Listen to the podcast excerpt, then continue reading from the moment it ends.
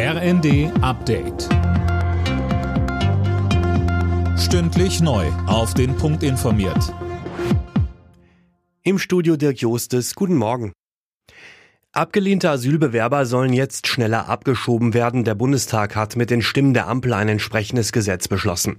Es sieht unter anderem vor, dass Abschiebepflichtige statt bisher zehn künftig bis zu 28 Tage in Haft genommen werden können.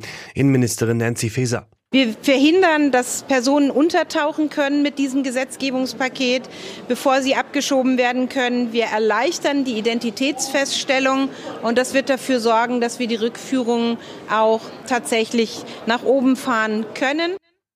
Die Union bezweifelt das. Sie hält die Pläne für unzureichend.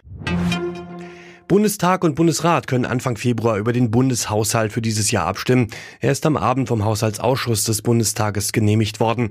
Die Bundesregierung will rund 477 Milliarden Euro ausgeben und die Schuldenbremse zumindest vorerst einhalten.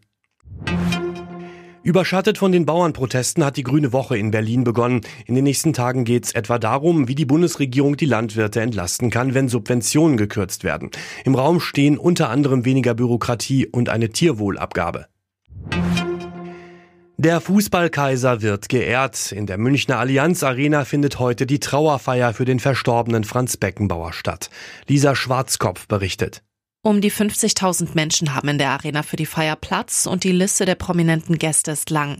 Neben Bundeskanzler Scholz und Bundespräsident Steinmeier sind auch viele von Beckenbauers Wegbegleitern dabei, etwa die 1974er Weltmeister Uli Hoeneß und Paul Breitner. Zum Auftakt singt Startenor Jonas Kaufmann die italienische Version von Time to Say Goodbye. Die Trauerfeier wird von mehreren TV-Sendern übertragen.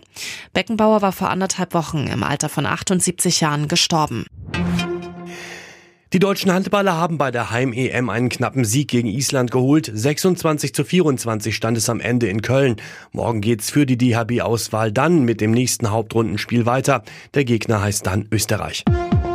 Alle Nachrichten auf rnd.de